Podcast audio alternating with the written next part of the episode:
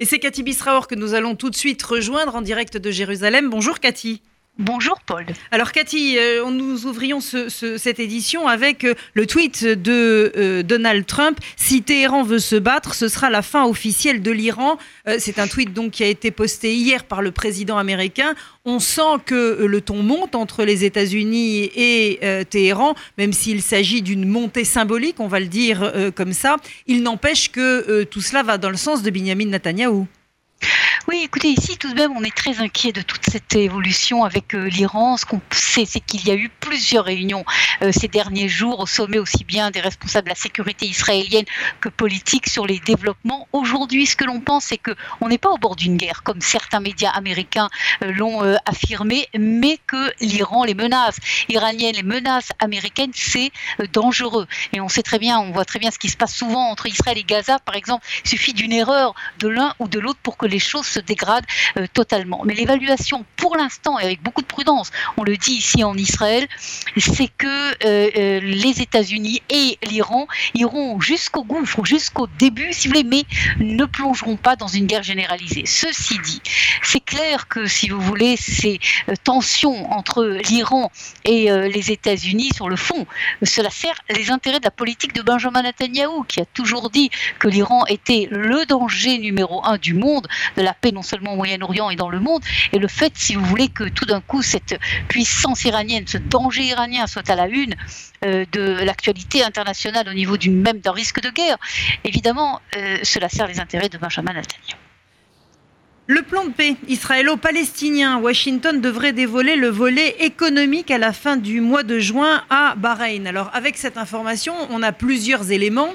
Un, on commence par l'économie et deux, ça se passe à Bahreïn. Euh, ça, ça demande explication. Alors, ce qui est très intéressant, c'est ce qu'il faut voir dans les réactions du côté palestinien, euh, Paul, et vous voyez un tollé dans toute la presse palestinienne, dans tous les médias palestiniens. C'est exactement ce que l'on craignait qui est en train de se passer, titre le El Quds, qui est le grand journal euh, palestinien de l'autorité palestinienne pro-Mahmoud Abbas, qui paraît euh, à l'est de Jérusalem, et de dire si Donald Trump pense qu'il peut acheter les Palestiniens à coups de milliards, eh bien, cela ne marchera pas.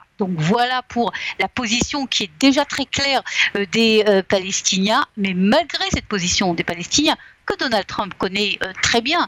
Il va jusqu'au bout. Et le fait d'avoir choisi Bahreïn n'est évidemment pas un, hasard, car le plan de Donald Trump, c'est une injection énorme de fonds qui vont venir justement des Émirats arabes, des pays, ce que l'on dit sunnites, entre guillemets modérés, comme l'Arabie saoudite, comme tous ces pays-là, qui vont accepter d'injecter des milliards dans toute cette région, et notamment à Gaza, mais également en Cisjordanie, en échange de ce que l'on appelle des concessions politiques. Est-ce que ce modèle de Donald Trump, et c'est apparemment dans cette direction que, l'on se dirige, est-ce que cela va convaincre euh, les Palestiniens? Apparemment, apparemment non, on le sait déjà.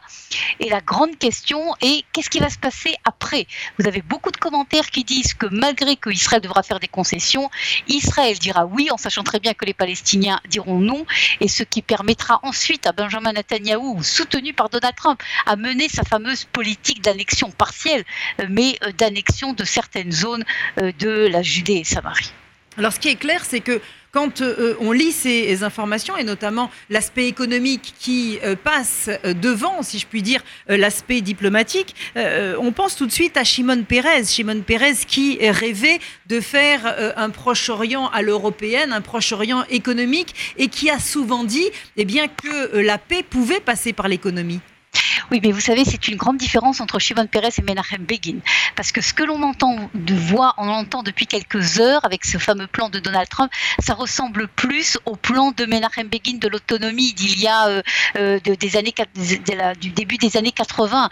Parce que Shimon Peres, lui, disait ensemble un accord politique et un accord économique, mais d'abord un accord euh, politique, d'abord des concessions territoriales pour avancer. Et or, Menachem Begin, dans les années 80, avait dit, lui, ok, nous allons l'autonomie, la puissance économique, des avantages économiques, et ça avait été euh, rejeté.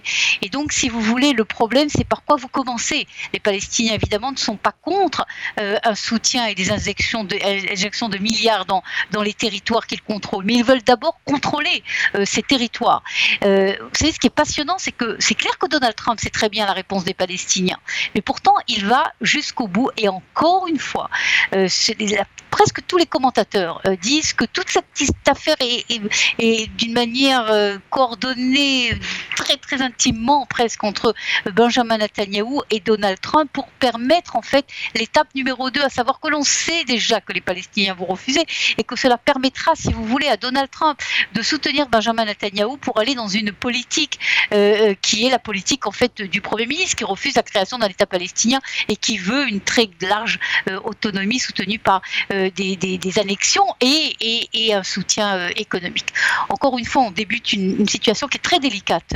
Paul, je crois qu'il faudra suivre au jour le jour, mais c'est clair que euh, cette réunion de, de Bahreïn marque un tournant hein, dans, dans tout ce, processus de paix qui, qui n'a pas avancé depuis des années maintenant et qui apparemment il y a euh, quelque chose de nouveau. Est-ce que ça marchera ou non? Ça, c'est une autre question. Alors, euh, encore une question en ce qui concerne ce, ce, plan de paix et cet aspect économique. On sait que des millions de dollars déjà ont été investis, notamment par l'Union européenne, mais on sait aussi que ces millions de dollars, pour beaucoup en tout cas, ont été détournés et que la vie des Palestiniens au quotidien n'a absolument pas changé. À lire euh, ce que l'on sait pour l'instant du plan de, de, de Jared Kushner, il s'agirait d'entreprises qui s'implanteraient directement dans les territoires, qui créerait de l'emploi et qui changerait euh, de fait la physionomie même de ces territoires. Alors, le plan de Kouchner est totalement différent de ce qui s'est passé il y a quelques années où de l'argent, comme vous dites, à juste raison, avait été investi en quantité, notamment dans la bande de Gaza, et, avait été utilisé, au lieu de construire des hôpitaux et des usines, à, construire l'infrastructure terroriste du Hamas. Là, l'idée, si vous voulez, c'est de l'argent, pas de l'argent pour de l'argent, mais de la construction d'infrastructures. Par exemple, un port à Gaza, par exemple, un aéroport même. Donc, si vous entendez le port et l'aéroport, vous comprenez qu'il y a certains euh, euh, projets qui ont des dimensions politiques, puisque jusqu'à présent, Israël avait beaucoup hésité à, accepter l'idée même d'un port à Gaza. Et donc, si vous voulez, ce que je viens de dire avant, où les Palestiniens vont refuser, où il faut mettre un bémol, c'est qu'il faut savoir exactement quels vont être ces avantages économiques. Si ces avantages économiques ont des aspects de concession politique ou des aspects politiques, encore une fois, l'exemple de l'aéroport, c'est un, bon exemple. C'est ce que veulent les Palestiniens depuis des années et des années, qui n'ont jamais obtenu. Si euh, euh, Trump arrive à trouver une manière de construire un aéroport tout en gardant euh, des mesures sécuritaires euh, euh, très draconiennes pour Israël, là, il peut y avoir un début de négociations sérieuses. là, on peut trouver certains Palestiniens, pas tous, certainement pas le Hamas, mais certains au sein de l'autorité palestinienne qui vont dire, OK, prenons ce qu'on nous donne. Euh, on voulait depuis des années une autonomie au niveau des transports aériens. Si on nous donne par exemple ça, je ne sais pas encore si c'est compris, mais disons que cela, c'est une des idées, eh bien allons dans cette euh, direction. Et c'est sur ça que compte euh, Donald Trump. Une question pour conclure, Cathy. Binyamin Netanyahou bute sur la formation de sa, sa coalition. C'est pas si évident pour lui pas du tout en effet, contrairement à ce que l'on pensait, parce que il y a, si vous voulez, des contradictions internes énormes entre euh, partenaires de la coalition. Maintenant, euh, la plupart des observateurs, ils se trompent peut-être, hein, mais la plupart des observateurs ce matin disent qu'il y aura une solution, certes à la dernière minute, quelques heures avant euh, la, la date butoir. Pourquoi? Parce que qu'est-ce que c'est l'alternative? C'est soit un gouvernement avec Benny Gantz, donc tous ces petits partis qui font des problèmes avec, avec Benjamin Netanyahu n'auront pas le pouvoir, ou alors de nouvelles élections. Et là également, tous ces petits partis risquent gros. Et donc l'évaluation est de dire que malgré qu'aujourd'hui on a l'impression qu'on se trouve véritablement devant une impossibilité de former de gouvernement, juste à la dernière minute, une solution sera trouvée. Je crois qu'il faudra attendre vraiment la dernière minute pour euh, savoir si Benjamin Netanyahu réussit. Une question un peu indiscrète, est-ce que vous avez regardé l'Eurovision? Écoutez, j'ai pas regardé l'Eurovision, mais j'ai, euh, disons, vécu dans l'atmosphère de l'Eurovision. Impossible, si vous habitez en Israël, de ne pas vivre dans l'atmosphère de l'Eurovision, parce que tout le monde a parlé de ça. Et ce que je peux vous dire, c'est que même ceux qui sont un petit peu anti-Eurovision ont tout de même reconnu qu'il s'agissait d'une affaire de relations publiques, un succès de relations euh, publiques incroyable pour Israël à travers le monde.